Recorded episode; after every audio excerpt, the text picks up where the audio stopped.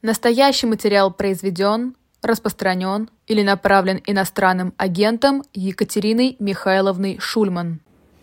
Здравствуйте! В эфире программа «Статус», которая выходит сразу на трех каналах. На канале Екатерины Шульман. Здравствуйте, Екатерина Михайловна. Добрый вечер. На канале «Живой гвоздь» и на канале «Бильд на русском». А, я предполагаю, что мы можем сразу переходить к первой рубрике, потому что сегодня у нас все рубрики на месте. Редкий случай. Не новости, но события. Итак, э, я должен сказать, что сегодня утром, правда, я очень переживал, как, как, наверное, никогда, потому что Елена Милашина не чужой мне человек. Мы вместе э, как-то работали в Грозном, и то, что сегодня произошло, меня потрясло э, очень сильно. Я уж не знаю, насколько это первое у вас событие или нет, но, признаюсь, не мог э, не отреагировать на эту историю. Если вдруг она нас видит или слышит, или, может быть, ей кто-то передаст, э, мы очень, мы желаем ей скорейшего выздоровления и поправки мы восхищаемся человеком, которого его рабочий долг ведет в очевидно опасные места. Никто лучше нее не знает, насколько это опасно. То есть это не так сказать, случайность, это не легкомыслие, это расстановка приоритетов. Вот человеку работа дороже всего остального. Это вызывает уважение.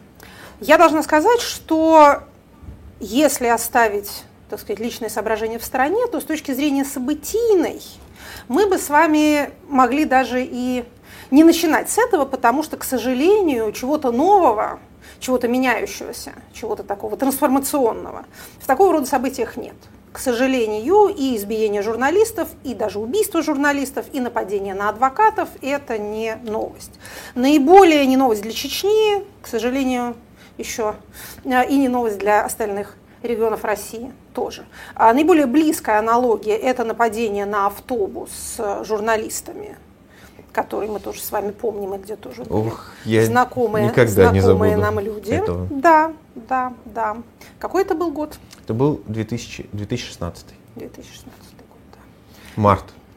Восьмое или девятое, уже не помню. Нет, девятое, наверное. Я потом в Норвегии, в Осло, где я была на конференции, разговаривала с, так сказать, норвежским пассажиром mm-hmm. этого самого памятного да. автобуса. А я его вез рейсом S7, как сейчас помню, из Э, Беслана в Москву, да. Да. Потому что у него были переломаны ноги. Когда я с ним разговаривала, он уже поправился. У него ребенок родился. В общем, ладно. Мы, не, да, мы, мы дружим до сих пор. Да. Не уходя в эти подробности, э, отметим вот что. В нынешний политический момент мы будем, скажем так, с особенным вниманием наблюдать за тем, как разворачивается эта дикая история и каковы ее последствия. Потому что во всех предыдущих случаях, правду скажем, последствий не было никаких. Журналистское сообщество возмущалось, российские власти говорили нечто невнятное, начинались какие-то расследования, которые было поручено вести тем людям, которые, судя по всему, и организуют или позволяют организовываться этим нападением, и на этом все и затухало. Возможно, скажем так, наиболее вероятно, что так же будет и сейчас. Почему сейчас может быть несколько иначе? Давайте выскажем свое предположение. Тут нам надо будет немножко уйти в политическую теорию, но политическая теория чрезвычайно тут полезна, поскольку позволяет обнажить, так сказать, внутренний механизм происходящего. А скажу еще одну вещь, э, которую как-то, мне кажется, полезно сказать. Существует такое довольно нелепое представление о том, что политология – это такая западная наука, которая применяет ко всему сущему западные стандарты. Поэтому события, происходящие в глубоко своеобразных а, обществах, государствах, цивилизациях, прости господи, совершенно нельзя изучать по этим так называемым западным лекалам. Если вы, дорогие слушатели, хотя бы на минуту задумаетесь, вы поймете, насколько это нелепо. Это все равно, что сказать, что, например, наука зоологии изучает всех животных, как если бы они были млекопитающие. Это не так. Действительно, существуют политологи, которые занимаются демократиями. Но поскольку демократии вообще меньше количественно, чем других политических моделей, то очень много народу занимаются военными переворотами, военными диктатурами, организованным неорганизованным насилием, разными формами авторитаризма. Так что поверьте, от того, что статья написана на английском языке, не следует, что она описывает исключительно англоамериканские реалии. Так вот, Значит, наш с вами два героя прошедших недель, а именно господин Кадыров и господин Пригожин, замечательным образом иллюстрируют две политологические концепции, а именно стационарного бандита и кочующего бандита. Мы с вами об этом даже уже говорили, сейчас время об этом напомнить, потому что это нам позволяет проиллюстрировать происходящее и даже, возможно, немножко предсказать развития событий. Вот давайте мы здесь сделаем небольшую паузу и сразу после паузы вернемся к нашим двум бандитам. К двум Не бандитам. в оценочном, а в терминологическом смысле.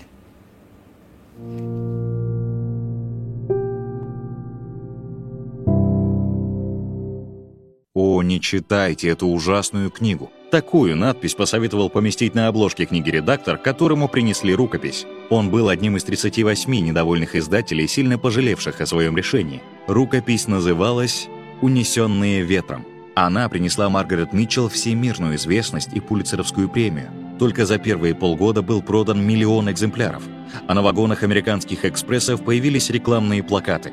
Миллионы американцев не могут ошибаться. Но ошибиться легко. И в потоке информации можно пропустить что-то действительно стоящее. Например, можно выбрать некачественный обучающий курс, ведь в сети их сотни и тысячи. Чтобы не потратить деньги впустую, приходится тщательно все проверять, тратить силы и время. Хорошо, когда кто-то уже сделал это за вас. Речь о сайте Ирины Куликовой «Топ-курсы». На сайте можно найти программы от самых надежных провайдеров обучения. Создательница сайта Ирина Куликова тщательно подобрала курсы на основе собственного опыта обучения и проверенных отзывов. На сайте есть даже программы с гарантией трудоустройства. Если вам не нравится ваша работа, не нужно посвящать ей всю жизнь. Можно освоить новую профессию, сменить сферу деятельности и каждый день получать удовольствие от того, чем вы занимаетесь. На сайте ТОП-курсы собраны программы в пяти направлениях. Дизайн, программирование, аналитика, создание игр – IT-профессии вне программирования. Это специалисты, которые код не пишут, но тоже участвуют в создании IT-продуктов, например, веб-дизайнеры, тестировщики. Больше не нужно бороздить просторы интернета, двигаясь наугад. Переходите по ссылке в описании или QR-коду на экране, выбирайте свой топ-курс и меняйте жизнь к лучшему. Ну и сразу скажу еще о книге shopdilettant.media «Годы в Белом доме», том 1, том 2 от Генри Киссинджера. Ну вот как раз от Генри Киссинджера можно к бандитам и возвращаться. К стационарным было бы логичнее переходить, да, вот как это. Все тайны дипстейта. Итак, Возвращаемся к нашим двум бандитам, которые замечательнейшим образом иллюстрируют эти понятия. Вот спросят вас на экзамене, вот расскажите, пожалуйста, теорию Олсона да, а, про стационарного и кочующего бандита. Сразу вспоминаете Пригожина, вспоминаете Кадырова. Пригожин – кочующий бандит. У него есть, так сказать, банда, он набегает набегами на разные территории, на них не закрепляется, но с них берет, так сказать, некоторую ренту. Кадыров – стационарный бандит. У него есть территория, у него есть фиот в классическом смысле. При этом сходство между ними состоит в том, что и тот, и тот э, размывают государственную монополию на легальное насилие. То, что размывать ее опасно, всех научил, опять же, Евгений Викторович, политолог-практик, в прошедшие выходные. И власти наши призадумались над тем, что, наверное, действительно раздавать кому попало тяжелое вооружение, наверное, не вполне хорошо, а надо как-то пригрести это к рукам. Мы с вами попробуем проследить, как именно это пригребание к рукам происходит, что у нас с империей, так сказать, Конкорда, с, с империей Вагнера происходит, но сейчас мы скажем вот что. Может быть, возникло ощущение, что э, за вычетом некоторых имиджевых потерь, о которых мы скажем, разобраться с Вагнером получилось, в общем, почти бескровно. Вот смотрите, был такой у нас могучий значит, варлорд, вел он свою дружину прямо-таки на Москву. Потом как-то с ним удалось сговориться, сторговаться. Он на Москву не пошел, сам куда-то слился. И вот теперь медиахолдинг его уже закрывается. Какая-то часть его бандитов, видимо, подписывает контракты с Минобороны. Какая-то другая уезжает в Африку, какая-то другая уезжает в Беларусь. И никто не представляет никакой угрозы существующему порядку. Раздербанили. Вот. То есть вот смотрите, наша система вообще умеет переходить просто вот мгновенно от неадекватной паники к неадекватной же самоуверенности. Только что они Москву курсантами защищали, а теперь они могут начать думать, это моя рабочая гипотеза, мое предположение, что самое время пришло вообще систематизировать весь этот насильственный инструментарий. С Пригожиным разобрались, вот теперь второй остался. Обратите внимание, как на этот чудовищный достаточно инцидент, но были у нас инциденты и почудовищнее, реагируют представители официальной власти. Сенатор Клишес пишет, что жесткая реакция необходима от правоохранительных органов. Песков говорит, Путину доложено и от себя прибавляет, что, мол, нехорошо так себя вести. Энергичные меры надо принимать. Энергичные. Окей, да. хорошо. А я только хотела посетовать на то, что эпитет жесткий употребляется к месту и не к месту. Просто всеми в частотном словаре а, современного чиновника это будет, наверное, одно из наиболее популярных слов. Но э, Дмитрий Сергеевич отличается изысканностью вокабуляра своего, поэтому у него, значит, энергично. Ну, хорошо, посмотрим, как они эту энергичность свою будут проявлять. Союз журналистов России не самая самостоятельная организация на белом свете, тоже говорит, как какое-то безобразие. Министерство цифрового развития один из столпов режима, выпускает отдельное заявление, говоря о своей солидарности. Если вы посмотрите... А, Давайте я еще отмечу, что многие пропагандисты и там, условно Хинштейн, который депутат и журналист, тоже высказались. Вот ведь как удивительно. Другие пропагандисты помельче, если вы читаете патриотический сектор или хотя бы, так сказать, агрегаторы, которые героически собирают этот самый патриотический сектор в виде дайджестов, то вы увидите, что там э, люди обижены, вот, когда нашего там какого-то одного, другого, третьего застрелил тот же Вагнер, между нами говоря, никто почему-то энергичных мер не обещал, никто не возмущался. А вот всяких либералов только пальцем тронь, вот шум поднимается на весь мир. Зачем же так? Конечно, им вот все уважение, почет, а нам, значит, вот ничего. Это вечно их жалоба, но нас сейчас не это волнует, а нас волнует то, что люди почуяли какую-то установку сверху.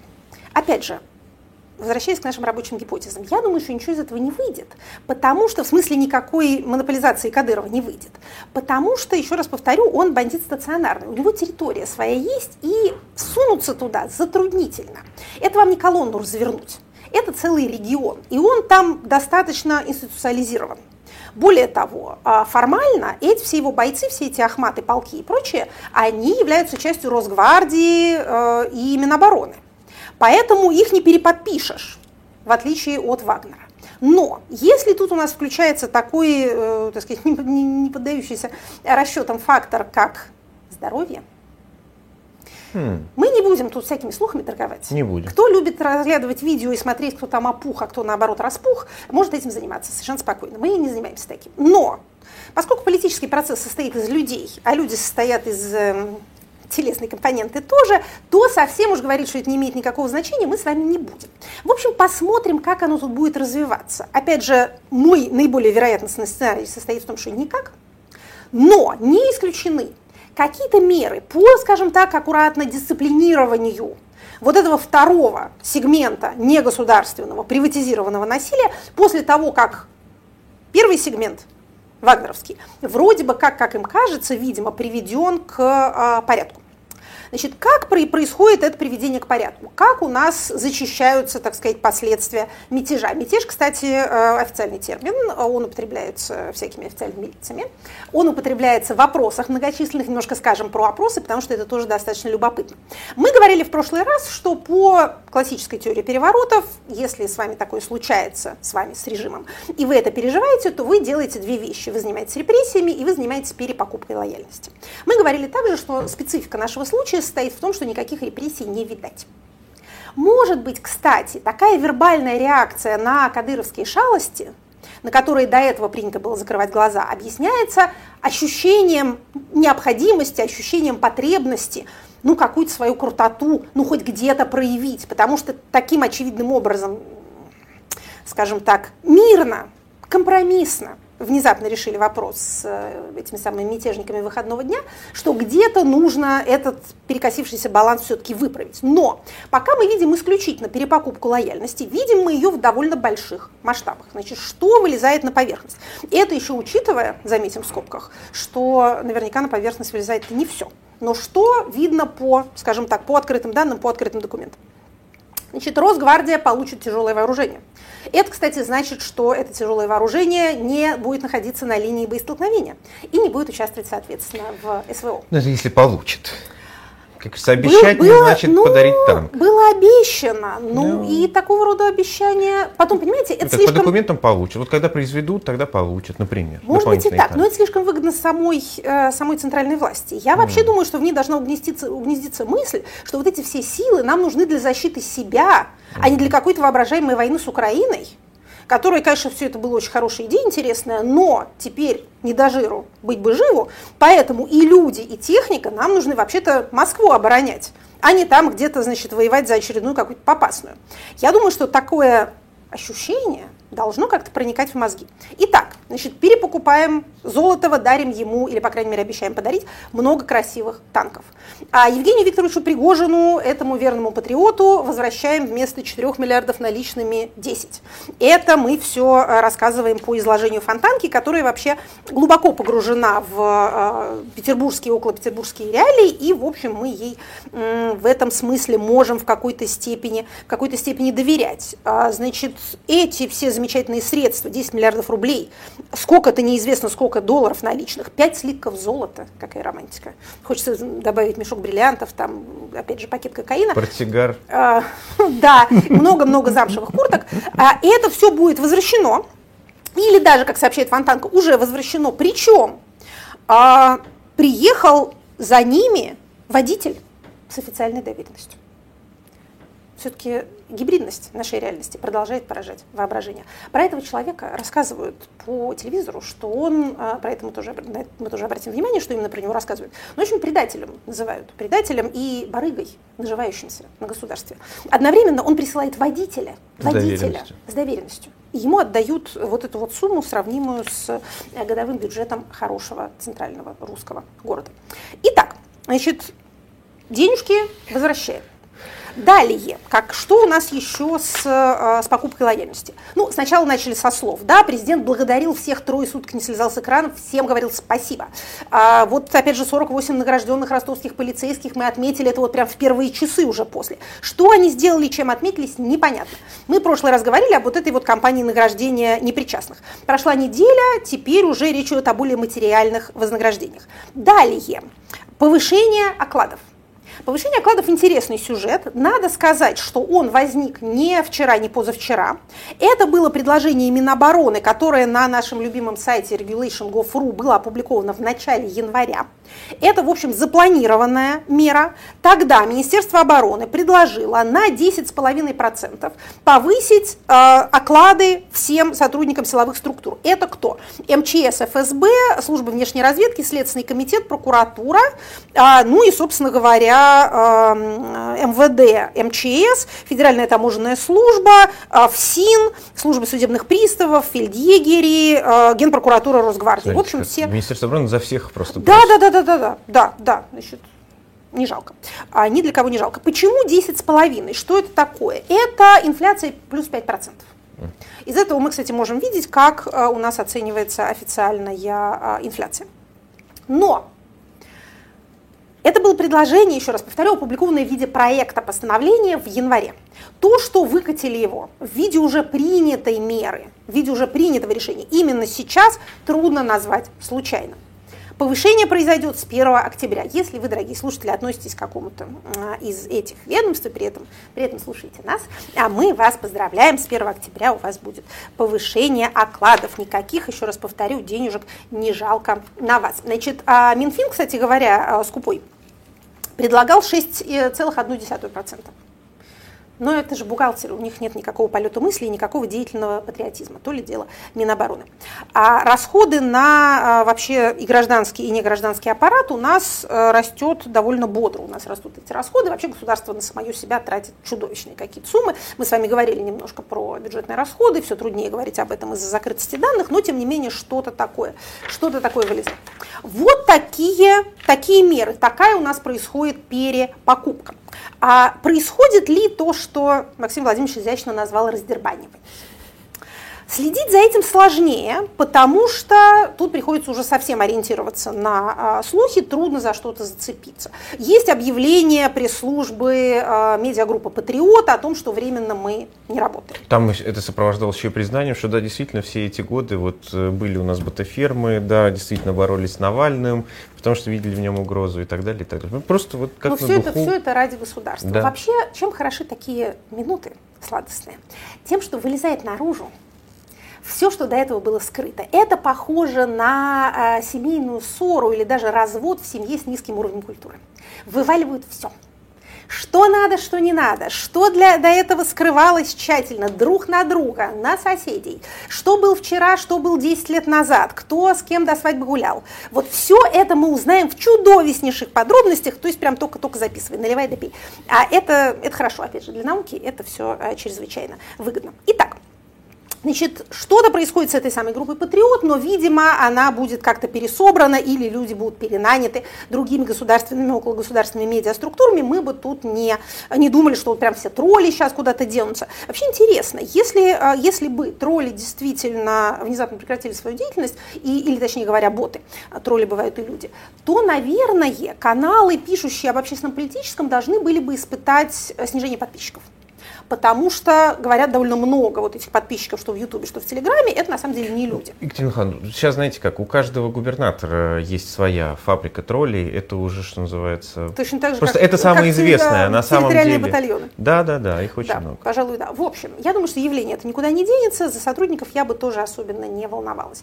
А тоже мутная ситуация с наймом или не наймом кондотьеров, скажем так. С одной стороны, было объявление а, о том, что группа «Вагнер» временно на месяц, кажется, да, перестает набирать новых людей, при этом дается телефон, по которому звоните по поводу работы. Было расследование BBC о том, что вроде как эти центры продолжают работать и кого-то куда-то нанимать. То есть здесь мы пока ждем, так сказать, следующих журналистских расследований, не можем понять, ну, что на самом деле происходит. Большая часть говорит, что все-таки вот сейчас уже набор пока прекращен приостановлен, да. может быть, или прекращен. В общем, как-то так. Я обратила внимание на то, что вот по моей части а, Павел Владимирович Крашенинников, выступая в Государственной Думе, а, неожиданно так, я бы сказала, в проброс, сказал, была история, была история, когда ЧВК могли брать тех, кто под приговором находится, и заключать с ними контракты. Теперь законом принята другая процедура. Интересно, какая процедура до этого была принята законом? Ее не было что контракты заключаются только с Минобороны, процедура полная прописана. В этом смысле уже совершенно точно одна часть функций у ЧВК ушла. Это было обсуждение в Думе легализации или нелегализации Это ЧВК. с юридическим образованием, говорит, напомню, вообще-то, как бы... Опять же, ибо ведают, что творят, эти ведают. Не знаю, как это, как, как это комментировать, не знаю. Но какой смысл из этого можно извлечь? У людей есть ощущение в Госдуме, что они после некоторого периода разброда и шатания теперь все это вводят в законное русло. Вот была история, история какая-то была, сама, сама собой это была. А теперь уже нет. Теперь у нас все совершенно законно. Да? А вот, значит, другой сенатор, в смысле, Кашинников не сенатор, другой законодатель из Софеда, а Владимир Джабаров говорит, что ЧВК вообще должны работать только за пределами России, угу. а, так сказать, в стране могут действовать только те добровольческие организации, которые заключили контракт с а, Минобороны. Ну, в общем, логика достаточно понятная. Надо сказать, что те страны, в которых ЧВК легальны, они ровно так и поступают. Редко кто к себе во двор заводит вот это вот. Обычно стараются как-то в рамках, так сказать, колониальной политики, которую мы не одобряем, устраивать такую беду как можно дальше от себя, но ни в коем случае ни у себя дома, ни даже у своего близкого соседа. Далее. А, давайте посмотрим на пропагандистскую сторону происходящего и на общественное мнение, как оно реагирует на это безобразие. А давайте мы посмотрим на него сразу после рекламы. Ну, давайте.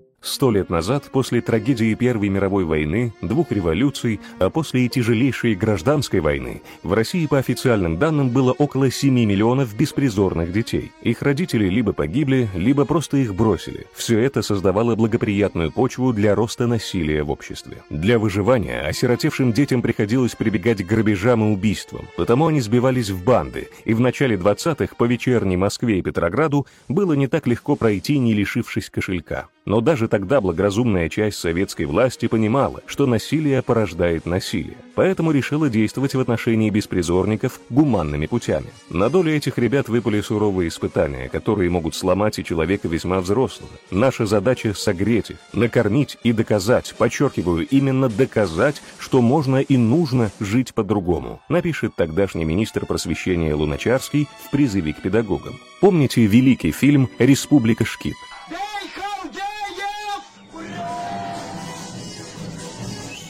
Юрский там как раз играет такого педагога, который откликнулся на призыв советской власти помочь детям. У него был не менее великий прототип – Сорока Росинский. Он сделал упор на творческую познавательную деятельность, был блестящим психологом и говорил с каждым. Он давал этим ребятам выговориться. Было это в то время, когда считалось, что исправить беспризорников может только принудительный труд и наказание, а попросту говоря, постоянные избиения. Но Сорока Росинский знал, что тумаками нельзя вылечить, кулаками нельзя заставить, убедить можно только словом и личным примером. И у него получилось. Вчерашние юные бандиты станут писателями, учеными, инженерами и другими достойными членами общества. Вы все знаете, что сейчас происходит. Социальные последствия будут чудовищны. Некоторые из них уже дают о себе знать. Новые травмы накладываются на незажившие старые, как общие, так и личные. В любимом романе Толкина Гендальф говорит, «Мы не выбираем времена, в которые живем, но мы выбираем, как жить в эти времена. Поэтому останавливать насилие локально, в каждом доме, в каждой семье – это то, что мы правда можем. А для этого важно говорить о нем открыто и называть вещи своими именами. Помогите себе, помогите близким. 17 по 24 июля состоится онлайн-конференция для психологов и помогающих специалистов «Я тебе верю. Вместе против насилия». Вы можете внести свой вклад в то, чтобы насилие в мире становилось меньше. Прийти на конференцию самим – рассказать о ней своему психологу, поделиться информацией с друзьями. Конференцию организует Life Practic. Life Practic – это онлайн-обучение для психологов, психотерапевтов, от ведущих мировых экспертов, сделанное с любовью к людям, к профессии, к миру.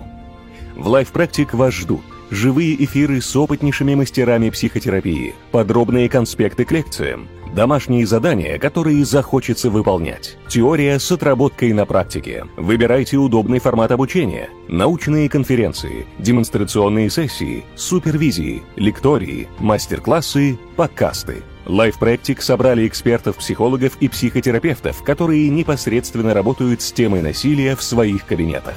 Всего более 20 спикеров, среди которых Людмила Петрановская, Анна Риттер, Альфред Ленгле, Денис Сенников – Бертран Мюллер, а также представители организаций, помогающих людям, пережившим насилие, и авторам насилия. Если вы психолог, помогающий специалист или вам просто не все равно, то приходите учиться у ведущих экспертов и практиков, специализирующихся в теме. Вас ждет больше 40 часов выступлений, записи всех встреч, рабочие тетради, вечерние круги, супервизии, конспекты лекций и много-много поддержки. Practic подготовили безопасное место, где можно поговорить о насилии открыто и профессионально. Промокод «Вместе» дает скидку 20%. Присоединяйтесь по ссылке в описании и встретимся уже 17 июля на официальном открытии конференции. Но мы продолжаем программу «Статус», и раз уж э, есть такая возможность, напоминаю, что у нас э, у «Эхо» теперь есть мерч, в том числе связанный с программой «Статус». Заходите и э, приобретайте. И скажу сразу про выступление. Одно будет в Гамбурге 10 июля. И впервые, понедельник. Да, и впервые сообщаю о выступлении в Ницце 22 июля. Э, ссылка должна быть в описании. Приходите. Ну, а мы возвращаемся к пропагандистам. Итак, мы возвращаемся к пропагандистскому оформлению происходящего, опять же повторим этот выразительный термин раздербаниванию, и а, к тому, как на это у нас отреагировало общественное мнение. У нас есть уже некоторые а, показания, некоторые показатели, можно кое о чем судить. Итак, что интересно, как и предупреждали нас некоторые источники, избрана была следующая линия дискредитации мятежников. Не по направлению предательства даже, абсолютно не по направлению связи с Западом или с украинской разведкой, или с украинской армией, или с Вашингтонским обкомом, а по довольно неожиданной, но по-своему эффективной линии, что это люди, которые наживались, страшные деньги зарабатывали на государстве. То есть это какие-то барыги вооруженные, в особенности сам Евгений Викторович, которому государство отвалило такую кучу денег, что у него голова уехала. Вот это официальная версия. Амбиции, жадность, понимаете ли, фраера сгубили. То есть вот буквально такая история. Это интересный выбор. Возможно, что он был сделан, что называется, рефлекторно, под влиянием того, что сказал президент, потому что он стал собирать всех людей и жаловаться им, что вот он всей душой и столько денег заплатил, а ему в душу плюнули. Это обычная его манера, он последние уже долгие годы бесконечно жалуется на то, что все его обманывают, там телефонные мошенники его обманули какие-то из Европы. Вот. Эти его развели, те его развели. В общем, тяжело ему живется из-за его доверчивости и прекраснодушия. Но вот эта вот идея, что все делающееся, все сущее делается за деньги, чрезвычайно близка тому поколению, которому принадлежит наш с вами коллективный совбез и их основной базе поддержки. Это, знаете, они капитализм учили по журналу «Крокодил» и «Незнайки на Луне». Совершенно и поэтому верно, вот по «Незнайке на Луне». Сформировалось. Именно так, именно так. Все на свете происходит исключительно за деньги. Причем, что удивительно, казалось бы, э, младшее поколение, которых обычно принято обвинять в том, что они как-то вот циничнее, у них нет идеалов, а у старцев там они есть, э, совершенно не до такой степени молятся на всесильного идола монетаризма. Это религия именно того поколения, которому в 91 году было 40 лет или поменьше. Но у этой линии, при всей ее эффективности, мы сейчас скажем, насколько она действительно эффективна, э, отражаясь в зеркале общественного мнения, есть, одна, есть один побочный эффект. Состоит он вот в чем. Я постараюсь это объяснить. Это не очень просто. Но, точнее говоря, это не очень сложно, но это звучит довольно ужасно. Мы все внимание. Смотрите. Мы с вами упомянули патриотический сегмент, или турбопатриотический, как их называют. Он не очень многочисленен, но довольно видим и активен, потому что им единственным разрешается хоть как-то высказываться. В этом сегменте существует такая довольно жалостная вера, не то чтобы вера, но попытка самих себя убедить в том, что да, система гнила, коррумпирована, неповоротлива и не очень хочет воевать. Да, народ равнодушен, э, склонен к потребительству и тоже почему-то в танке гореть не особенно спешит. Но Поскольку война народная, священная все-таки идет, то в этой войне произойдет какое-то обновление. Вот как-то мы кровью умоемся и станем другой нацией. Какие-то неведомые пассионарии придут с Донбасса и всех научат, как надо родину любить. В общем, это такая кривая мечта о нацбилдинге, который вот железом и кровью должен произойти, должен случиться. Надо сказать, что это могло бы быть основано на некоторых социальных реальностях а времен так называемого крымского консенсуса. Сейчас, глядя, оглядываясь назад, можно сказать, что вот эти три года крымского консенсуса, он же крымской эйфории, действительно были временем как выяснилось, совершенно необоснованных, но каких-то социальных надежд. Ну, например, люди стали чаще говорить, что а, они чувствуют, что от них зависит а, положение дел в стране, что они могут повлиять как-то на него, что власть действует в интересах большинства, а не, как всегда был самый популярный ответ, в интересах там, богатых и чиновников, то есть в интересах а, самой себя. А, было ощущение, опять же, как выяснилось, необоснованной какой-то своей моральной правоты. Вот действительно Крым-то наш, и вот Крым тоже этого хотел, вот мы воссоединились, это как-то правильно и хорошо. Для Длилось это, еще раз повторю, три года, закончилось тем, чем закончилось. Никакого донбасского консенсуса на смену этому крымскому не пришло. Это уже, в общем, для всех достаточно очевидно. Но был вот один сегмент, в котором теплились какие-то такие странноватые надежды, что вот у нас тут какие-то поэты и прозаики народились, а там у нас воины, а, какие-то тоже чрезвычайно талантливые, а вот я тут есть новый Оренбург, а вот кто-то другой новый там Фадеев, и споем мы какую-то песню, и весь народ ее подтянет. Это, еще раз повторю, довольно жалостно все. Для этой публики Вагнер а, был, конечно, воплощением многих из их идеалов вот эта вся брутальность, понимаете ли, кувалда, а, и при этом боевое братство, и при этом эффективность. И вот мы наваляли там кому-то что-то мы наваляли, в общем, поубивали много народу, вот сами вот, все поубивались. Кто был никем, а стал всем. Да, и какая-то какая-то смена элит, свежая кровь во всех смыслах, прости господи, социальный лифт, вот оно. Еще раз повторю, это надежды, выращенные совершенно на гидропонике, это цветочек без корней. Ну вот сейчас по этому цветочку э, старые развратники, которые возглавляют федеральные телеканалы, прошлись своими э, грязными ногами. Все это, оказывается, было за деньги. Оказывается, нет никакого боевого братства, нет никаких вот этих пиратов, да, э, так сказать, жестоких, но таких вот честных и эффективных, которые воевали за Россию. Все это опять одно бабло. И Бахмут, говорят, даже брать не надо. И Бахмут брать, в общем-то, не так было сильно надо, все эти жертвы были напрасны. Вот это ложится на очень подготовленную почву, и это не хорошая почва, радоваться тут нечему. Это почва атомизации, разочарования вообще во всем и тайного убеждения, которое у них было все это время, что на самом-то деле мир вот он такой, как в Незнайке на Луне. И живут они все на Луне. Ну, что тут скажешь? Опять же, радоваться я сказала нечему, потому что все это проявление различных форм социального нездоровья. Печалиться тоже особо не о чем. Стоило им верить в людоедов и в, них инвестировать какие-то свои надежды. Ну вот. То есть это явление я бы назвала деморализацией милитаристов. Посмотрите, как это выглядит с точки зрения репрезентативных опросов. Мы сейчас описывали настроение сегмента и сказали, что он довольно узок. А как это выглядит на больших опросах? Значит, что произошло, очень кратко описывая, а, за вот эти вот уже больше недели, да, прошедших с, со времен этого мятежа. Уровень тревожности, наш любимый график ФОМа, идет вверх. Значит, не снижается, не, нестабилен, идет вверх. Но резкого всплеска не произошло, и по-прежнему мы находимся вот в такой зоне, где чуть-чуть э, уровень предполагаемого спокойствия окружающих, напомним, что это вопрос о настроениях окружающих, превосходит уровень тревожности окружающих.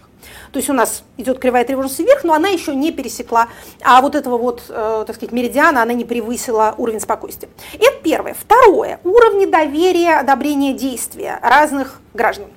Значит, кто потерял? Потеряли больше всего две фигуры. Сам Пригожин снизился вдвое, и в опросах э, Russian Field, э, за кого вы проголосовали, если были президентские выборы, и в опросах э, одобрения деятельности, которые проводят большие социологические службы. Второй человек, который потерял, это Шойгу, министр обороны. Напомним, что долгие-долгие годы он у нас был вторым публичным политиком после президента. У нас была вот эта великая тройка. Президент, министр обороны, министр иностранных дел. То есть поддержка вот курса в широком смысле, вот так выражался. У президента, естественно, было больше у этих двух э, лебедей поменьше, но, э, тем не менее, вот, вот они были такие трое. Значит, Шойгу потерял. Президент не потерял, но и не приобрел. Если мы посмотрим на э, рейтинги доверия по Леваде, открытый опрос, назовите кого-то, то мы увидим, что он стоит на месте, никто не вырос. Вот за этот промежуток не вырос никто вообще. То есть это подтверждает наше впечатление. Разочарование, унылость, деморализация. Вот плоды этого самого э, воскресного мятежа, мятежа выходного дня, точнее говоря, субботнего. Похоже ли это на всенародное единение, о котором говорит пропаганда? Это вот такой неожиданный тоже вырос тезис, что провалился мятеж из-за того, что армия и народ все объединились внезапно вокруг президента. Вы знаете, парадоксальным образом я должна сказать вот что. Если мы под единением подразумеваем то, ту его форму, которая нужна автократиям для удержания власти, то да. Единение в разобщенности. Единение в пассивности. Да.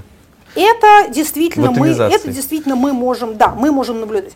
Значит, а, пару слов мы должны сказать о а, думской все-таки активности, тоже связанной. Хорошо, попробуем тоже связанный с боевыми действиями и их продолжением. Значит, а, замечание организационного характера. Дума продлила свою работу на неделю до 6 августа, но 1 августовская неделя у них региональная, то есть работать они не будут. Но до конца июля они работают. Почему это важно? Потому что они будут хотеть принять в окончательном чтении все, что успеют до конца этого месяца. Значит, из того, что надо принять, это поэтапное повышение призывного возраста. Говорили об этом, еще раз говорим, повышается с 18 лет до 21, но значит, соответственно, нижняя планка до 21, верхняя с 27 до 30 лет. Засада состоит в том, что а, происходит это поэтапно, но поэтапность это крайне своеобразная. Значит, до 30 лет повышается сразу, а с 18 до 21 в течение нескольких лет до 26 года. То есть с 23 по, а, или точнее говоря, с да, с 23 уже в осенний призыв это уже все будет. А с 23 по 26 год будет период, когда набирают по-прежнему с 18 лет, но уже до 30. Обратите внимание на это. Еще один вопрос, который мы подняли в одном из прошлых выпусков, и э, люди про это пишут и волнуются. Это онлайн-постановка и снятие с воинского учета через госуслуги. Значит, смотрите, действительно можно подать документы и на постановку, и на снятие через госуслуги, через свой аккаунт. Но финального решения вы таким образом не получите. Вам все равно равно в конце надо будет явиться самолично. Mm. Поэтому юристы советуют, если вы хотите с этого учета сняться или даже по какой-то загадочной причине на него встать, не ходите лично, посылайте человека с доверенностью. Как Пригожин. Во, водитель с доверенностью. Конечно. Как это? Позвоните своему адвокату. Значит, на самом деле вы посылайте кого хотите, маму посылайте. А, но выпишите доверенность, вам нужно послать человека, которого точно не загребут. Потому что если вы придете самолично, есть у нас такие случаи, начинают с людьми вести какие-то идиотские разговоры, то, то на патриотизм давить, то требовать, чтобы они выписались из квартиры. Если вы снимаете с воинского учета, вы должны сняться с регистрации. Это все абсолютно э, неправда. Неправда. Поэтому лучше всего, конечно же, э, юриста посылать с доверенностью от вас. И если вам отказывают в том, чего вы хотите от людей, ну, поставить на учет вам не откажут, а вот снять могут вас отказаться. Просите письменный отказ. Пусть вам этот юрист этот письменный отказ принесет, и дальше будете думать, а, что делать. Значит, вот а, имейте в виду такую вещь. Далее, самое последнее. Помните, за неявку по повестке машины отбирать собирались? Так. Продолжают собираться. Если вы думали, что это ограничится декларациями, то неправда. Значит, утвержден приказ МВД, точнее говоря, приказом МВД утвержден порядок ограничения права военнообязанных управлять автомобилем. Вступает в силу эта красота с 11 июля. Это следующий вторник. Обратите, пожалуйста, внимание. Значит, единая база ГИБДД для этого используется. Если вы, а, значит, вам пришла повестка, вы в течение 20 дней, обратите внимание, 20 дней, а, не явились, то а, наступает запрет на регистрацию и управление автомобилем. То есть вы не можете зарегистрировать а, новое плавсредство, и вы не можете управлять тем, что у вас есть, потому что на вас будет меточка в базе ГИБДД, ваши права считаются недействительными. Если вы поступили правильно и, так сказать, явились, или объяснились каким-то образом с военкоматом и вас сняли с воинского учета, то в течение суток после того, как в реестр воинского учета внесены соответствующие изменения, эти же изменения должны быть внесены и в базу ГИБДД, и вуаля, вы свободны. Как это будет работать, мы еще не знаем, у нас нет прецедентов, нет пока еще никакого опыта, но вот они выпустили инструкцию, нормотворческая деятельность продолжается. Считаю, самое время перейти к следующей рубрике. Непременно.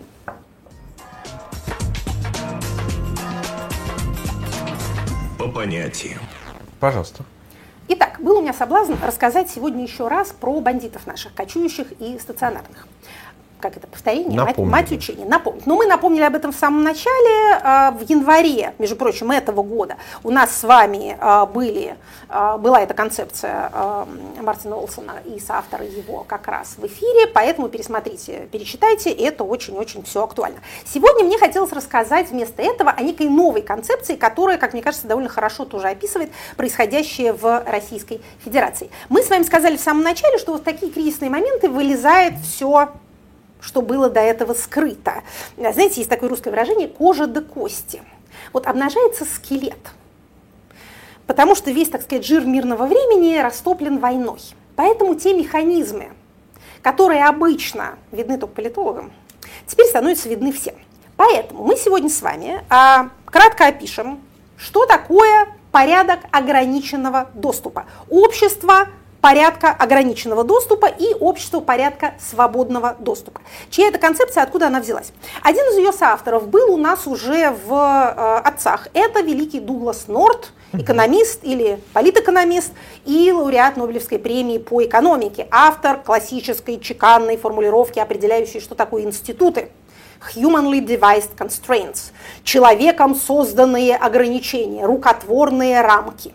Сказал, сразу понятно, сразу что такое институты, опять же, на экзамене а, можете цитировать. Так вот, значит, а, у него есть книжка в соавторстве с двумя другими авторами, историком Джоном Уоллисом, политологом Барри Ван Гастом, которая называется «Насилие и социальные порядки». Экономисты обычно про насилие не очень сильно любят писать потому что они вот про, так сказать, благородную торговлю, которая с насилием не очень совместима. Но вот эти три ну, автора... Викинги бы поспорили и викинги бы поспорили, и колонизаторы бы поспорили, много бы кто поспорил. Но мы отдельно отмечаем, так сказать, исследовательскую смелость а, вот этого коллектива авторов, которые прям вот решили обратить свой взор на насилие и его роль в формировании социальных порядков. Значит, смотрите, о чем книга? Как всегда, не посмотрела, был русский перевод или нет, надеюсь, что все-таки был, потому что это уж такая классика. Итак, значит, а, Норд, и товарищи его смотрят на элиты не как на единый субъект, а как на набор групп. Значит, вот есть, так сказать, коллектив этих самых элит, которые в так называемом естественном порядке вещей, да, по ГОПСу, стремятся к чему? Сгрести ресурсы себе и их распределять. То есть получать ренту. Что такое рента? Рента – это то, что называлось при советской власти нетрудовые доходы. То есть вы не работаете, чем-то владеете и с этого имеете доход. С крестьян ли своих крепостных, с финансовых ли потоков, с земли, с шахты какой-нибудь. Другие люди за вас работают, а вы у них получаете вот эту самую ренту. Для того, чтобы получать ренту, нужны ограничения. То есть вам надо шахту эту оградить, крестьян стереть, чтобы они не убежали, монополизировать рынок, не давать, скажем, иностранным товарам туда поступать для того, чтобы у вас было вот это вот, так сказать, огороженное пространство, которым вы распоряжаетесь, с которого вы стрижете эту самую ренту. Вот это, что называется, дело элит.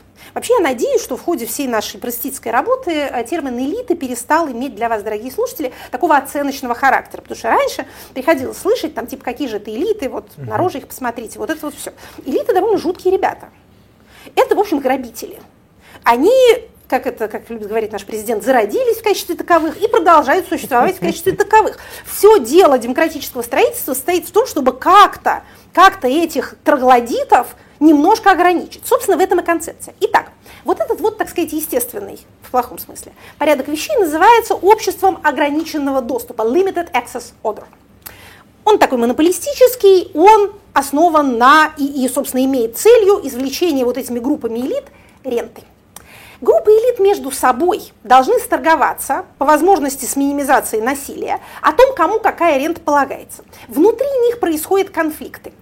А Норт и соавторы считают, что в принципе, если у вас несколько групп элит, которые как-то торгуются между собой, это рамки вашего порядка ограниченного доступа чуть-чуть расширяет. Если у вас одна группа, совсем беда. Вот это монополистический капитализм, угу. жуткая совершенно э, штука. Если у вас их несколько, и они, как в 1215 году, как сейчас помню, э, в Англии договариваются между собой и Великую Хартию Вольности подписывают, абсолютно бандитские шайки этим занимаются. Абсолютно. Ничего хорошего, и особенно благородного и возвышенного, уж тем более там образованного, просвещенного, не было в этих людях. Опять же, все помнят эту историю. Они настолько не доверяли друг другу, что они не могли собраться ни у кого дома и собирались на острове посреди реки. То есть вот прям как, как в «Игре престолов», потому что каждый думал, что другой его зарежет. Конечно, зарезал бы. Это еще и были оккупанты, норманцы, вот какие-то, какая-то братва а, из Франции на оккупированной территории. Так вот, значит, если у вас несколько групп, которые не уничтожают, так сказать, их не уничтожает одна, а они торгуются между собой, и это немножко расширяет вас, ваш заборчик. Но для того, чтобы перейти к процветанию, или, по крайней мере, для того, чтобы кто-то еще кормился, кроме этих ваших элит, вам необходимо перейти от ограниченного доступа к свободному. Как это сделать? Главная засада состоит в следующем. Когда вы под влиянием каких-то факторов, там демократизация у вас случилась, по, по внешним причинам, по внутренним причинам, потому что революция произошла, вы снесли прошлые элиты. Когда под влиянием каких-то факторов вот эти заборчики рушатся, уровень насилия возрастает. Потому что надо заново все переделить. Поэтому возникает такая ассоциация, так сказать, свободы с беспорядком и с небезопасностью. Помните, да, эти уже наворовались, а новые опять наворуются. Это неправда. Эти никогда не наворуются. Нет такого состояния, когда элиты сыты. Они никогда не сыты. Потом они еще размножаются. Деток тоже кормить надо, и внуков. Это бесконечный процесс. Поэтому не надо дожидаться, пока они наворуются, но надо помнить вот об этой вот опасности. То есть барьеры снижаются, ваш вот этот монополизм, или ваша репрессивность, или ваш протекционизм, и у вас, например, свободный рынок образуется. И это часто сопровождается повышением уровня насилия. Значит, как перейти к порядку свободного доступа? То есть к такому, где не только элиты могут потреблять, а где есть правила обязательные для всех. Нехороший ответ, так сказать, безнравственно звучащий, состоит в том, что надо побеспокоиться о том, чтобы на этапе перехода ваши элиты не оголодали. Придется продолжать их кормить, чтобы у вас был временной зазор для определения вот этих общих правил. А Норт и соавторы вообще считают, что переход вот от этого ограниченного порядка к свободному доступу занимает от 30 до 40 лет. Это очень длительный процесс, и вообще типа не у всех получается, потому что, в принципе, еще раз повторю, это трудная, сложная конструкция. Значит, к чему мы можем с вами стремиться?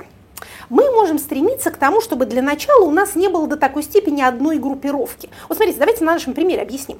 Скажем, в начале 2000-х годов, когда у нас были максимальные реформы, народ, понимаете ли, богател, доходы росли, свобода была, уровень репрессивности был низкий. У нас было несколько групп, которые между собой как-то торговались. Ну, скажем, силовики, олигархи, э, гражданская бюрократия. Был какой-то между ними баланс. Потом силовики сожрали всех очень упрощая нашу угу. историю э, многотрудную, давайте так ее изложим. Осталась одна группа. Вуаля. Вот вам результат. Доходы снижаются, репрессивность повышается, войну начали с дуру, э, при этом воевать не умеют, потому что они для другого предназначены, и граждан терроризируют. То есть нам придется, видимо, если мы умные такие, э, и отпрыгнули назад в своем развитии, нам придется возвращаться на, то, на ту стадию, где есть несколько групп, торгующихся между собой. Как это? Как это сделать, мы расскажем в наших следующих выпусках, потому что мы хотим, мы хотим перейти к рубрике вопросов. Мы хотим перейти к мы рубрике вопросы, и в некотором смысле можем сказать, что вы упомянули авторов, значит, отцы тоже были. А, это вот были отцы, да. да. Переходим к следующему. Насилие и социальные порядки. Книжка. Всем рекомендую. Вопросы от слушателей. Соня 5422 спрашивает вас. Вы много говорили о том, что когда откроется окно возможностей, в него нужно будет немедленно совать кочергу, чтобы не дать ему закрыться. По следам недавних событий в России меня не покидает вопрос. А как мы сможем понять, что окно возможностей открылось, есть ли какие-то четкие критерии, и что на практике может стать кочергой? Угу, прекрасный вопрос. Прекрасный. Смотрите, мы тоже часто повторяем, что политология наша описывает крайне сложные организмы и сложные процессы, но иногда они сводятся к довольно простым вещам. С прискорбием сообщаю вам, дорогие слушатели, что наше окно возможностей не откроется, пока не сменится у нас политическое лидерство. Самой грустно вот это повторять. Ужасно. Оно может и тогда не открыться, но это, что называется, первое условие. Необходимое, но недостаточное. При нынешнем лидере никакого окна нам не видать. Единственный вариант, который возможен, это значит, вот эти самые элиты ограниченного доступа дожимают своего любимого вождя до э, операции «Преемник» и ухода его на должность председателя Госсовета в роли, э, хотел сказать, Илбасы, но теперь этот термин несколько скомпрометирован последними событиями в Казахстане. Дэн Сяопина, давайте так скажем. Ли Куан Ю, понимаете ли, так сказать, духовного лидера, аятоллы. Вот это вот все. Это не очень вероятный сценарий, но не невозможный. Давайте помнить, что у нас ничего невозможного не бывает в политическом пространстве, бывает менее вероятный и более вероятный. Вот это тоже такое на окно не окно, какая-то щель возможностей. Но смена лидера, вот это да. Почему? Не потому что, как говорит Вячеслав Викторович Володин, есть Путин, есть Россия, нет Путина, нет России. Россия переживет и Путина, и нас с вами, и даже Вячеслава Викторовича Володина, хотя страшно себе это представить. А, но вот эти вот группы, должны будут как-то договариваться между собой о новом лидере, о каком-то перераспределении властных полномочий, может быть, до них дойдет, что такой объем полномочий, какой был у дорогого покойника или дорогого пенсионера, а, нельзя вручать ни одному живому человеку, а надо как-то перераспределять. Вот это и будет окно. Значит, что есть кочерга? Кочерга – это, опять же, тоже не, не без особенного удовольствия э, говорю, кочерга – это физическое присутствие на месте действий каких-то групп и акторов, способных в эту торговлю что-то предложить. А насилие и угроза насилия кочерга? Опять же, нельзя онлайн это самое, снимать запой по фотографии. Э, угрожать насилием тоже принято, так сказать, в офлайне. Ну, да, да, да, естественно. То есть физическое присутствие, вы знаете, необходимо. Что тут э, могут принести на этот стол те группы, которые могут быть заинтересованы в какой-то демократизации? Тоже, на самом деле, довольно понятные вещи. Давайте вы значит, э, уберете наиболее э, выразительные приметы наследства дорогого покойника, а мы вам поможем договориться о санкциях. Еще раз повторю, безнравственно звучит, ой, не то слово, совсем неопрятно. Живая жизнь вообще неопрятная, а только потом Потом мы подумаем, как это изложить покрасивее, но э, выглядеть будет так себе. Но еще раз повторю, это вот, вот, вот так оно и будет, если будет. И это, еще раз повторю, хороший вариант. След... Это, собственно, возможности есть. Следующий вопрос, возможно, короткий, мы тогда еще что-то успеем. Хорошо. А, скажите, пожалуйста, как вы считаете, насколько безопасно сейчас отвечать на вопросы в ЦИОМ? Я всегда, слушая результат опросов, думала, кого же они спрашивают? Вот мне ни разу никто не звонил, а вчера позвонили и отвечала на вопросы так, как считала нужным, но чувствовала себя очень неуютно, будто нахожусь на допросе. Задумывалась над каждым словом. И вот задумалась, насколько конфиденциальна эта информация. Спираль молчания. Такая спираль.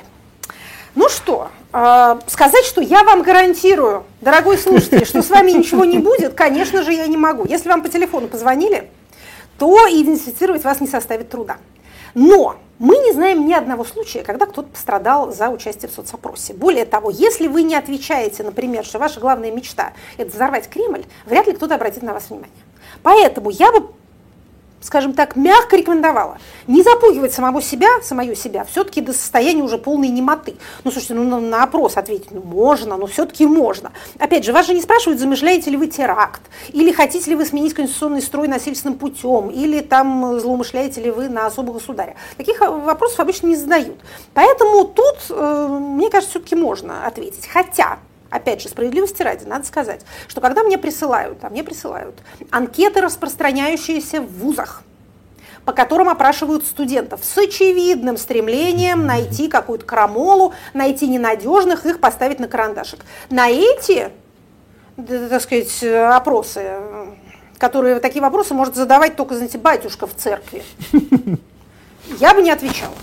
Телефонные опросы больших э, соцслужб, ну или небольших, вот, вот эти, так сказать, рандомизированные выборки, репрезентативные опросы количественные, мне кажется относительно безопасны, если, опять же, вы не будете говорить с ними по душам и рассказывать, что вы знаете, а я состою в подпольной организации «Резистанс». Вот этого не надо делать. Шеут спрашивает у вас. Возможно ли организовать полноценное онлайн-государство и заниматься его развитием уже сейчас, не дожидаясь смены режима? Ухухонюшки. Вы знаете, у ныне прославленных экстремистов а, Волкова Леонида и Федора Крашенинникова была книга когда-то. Называется она «Облачная демократия». Я ее цитировала в своей диссертации кандидатской. И вот где мы все теперь. Наука не доводит до добра, скажу я внезапно. А там как раз вот эта идея развивалась. Насчет а, перевода репрезентативных э, демократических институтов в онлайн. Это очень хорошая тема, очень популярная идея, обсуждается в политической науке ужасно живо, потому что понятно, что вот эти все новые технологии должны как-то конвертироваться в политические изменения тоже, или точнее говоря, эти инструменты должны приобрести и политическое содержание тоже. Некоторые уродливые отражения этой новизны, это любимые всеми нами электронное голосование – это тоже оттуда, это тоже кривое дитя прогресса. Мы не знаем, что из этого выйдет, так сказать, в нормальных условиях, куда это может эволюционировать. А, но тут, я так понимаю, речь идет вообще о том, чтобы создать какую-то республику, онлайн-республику. Вы знаете, а, не замахиваясь на вот такие вот большие мегапроекты, вы попробуйте сначала создать сообщество, сетевое сообщество единомышленников. Хоть коллективный чат создайте.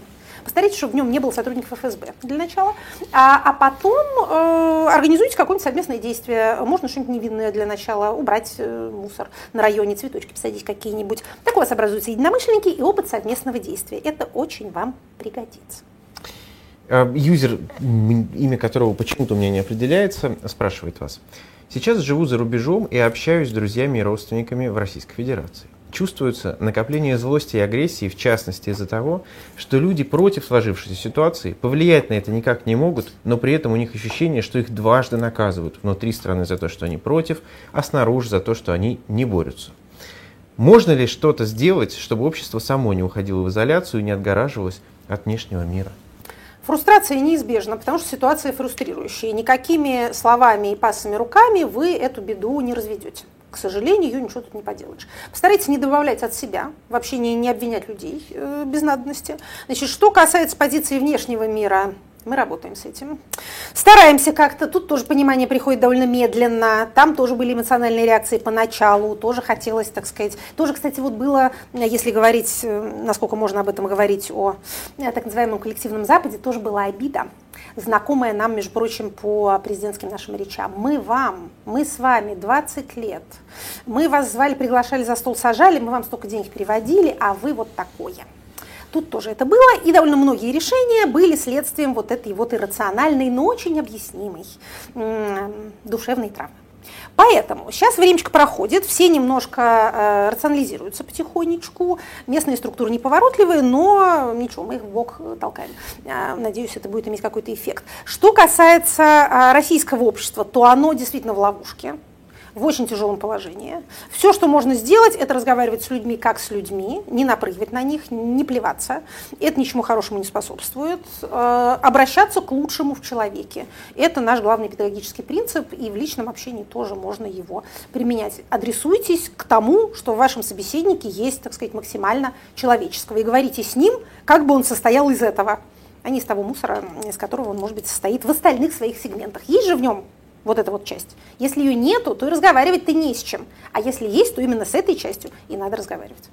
Успеем за 30 секунд последний вопрос. Ну давайте. Мы просто так превосходим сами себя. что среди моих близких очень многие считают слово демократия словом ругательным. И вот сейчас, наблюдая беспорядки в Париже, я прямо А-а-а. вижу, как они мне говорят, вот она ваша демократия, до чего доводит. А у нас тут тихо и спокойно. И я понимаю, что аргументов для них в стиле здесь сейчас у меня нет. Как отвечать на такие выводы? Я ожидала э, такого рода вопросов, даже хотела сказать про эти французские э, безобразия. Хотите, как в Париже? Да, мы хотим, как в Париже, разумеется. Значит, сейчас я вам расскажу, в чем разница между тем, что у нас происходило, и тем, что в Париже происходит. И почему э, вот то, что у нас происходило, угрожает социальному порядку, а то, что происходит в Париже, только укрепляет социальный порядок. Значит, не вдаваясь в подробности, кратко это может быть описано следующим образом. Значит, если у вас машина погорела, в результате вот этих вот буйств, которые являются частью французской политической культуры, они с 1789 года этим занимаются, это у них праздник такой, вроде Масленицы. Время от времени что-нибудь жгут. Потом Значит, э, стеклышки подмели, страховочку получили и живут лучше прежнего. Энергию выпустили, кого-то посадили. Плохо, конечно, тем, кого затоптали насмерть. Но там уже жертвами, к несчастью, или, или нет? Ну, одна. Ну, и полицейские там, Ну да. да. Вот это, этого не вернешь. Значит, еще раз повторю. Если вы потерпели ущерб какой-то, не смертельный, в ходе такого рода действий вы получаете страховку. Если по вашей машине проехал танк очередного марша справедливости, то если вы такой смелый пойдете искать компенсации, вас обвинят в дискредитации чего-нибудь. Либо в поддержке мятежа, либо в дискредитацию участников СВО. Вот в этом разница. Значит, у нас вот же ЧВКшников нельзя обижать. Вот именно. Те, кто называют их предателями, статью, требуют исполнения лет, закона. Действительно, соблюдайте свой уголовный кодекс. Значит, поэтому, поэтому вот этот вот, так сказать, мирный марш со сбитием э, военной авиации, он действительно наносит удар в самое сердце системы. То, что какие-то несчастные подростки, чувствующие себя э, обделенными и дискриминируемыми текущим социальным порядком, кого-то там побьют, наносит ущерб в основном одним им. Даже самое страшное, что может случиться, это вот представим себе максимальный политический, так сказать, э, политическое последствие этого. Президент уйдет в отставку. Нет Макрона, нет Франции. Есть Макрон, есть Франция. Кто-нибудь так скажет, даже жена его так не скажет. Никакого убытку государству французскому не будет. Умылась в снегу и лишь румянее стала наперекор врагу. Это вот демократия. Они такое умеют. На этих словах закончим сегодняшний выпуск. Спасибо всем, кто нас смотрел. Не забудьте поставить лайк. До свидания. Спасибо была программа Екатерины Шульман «Статус».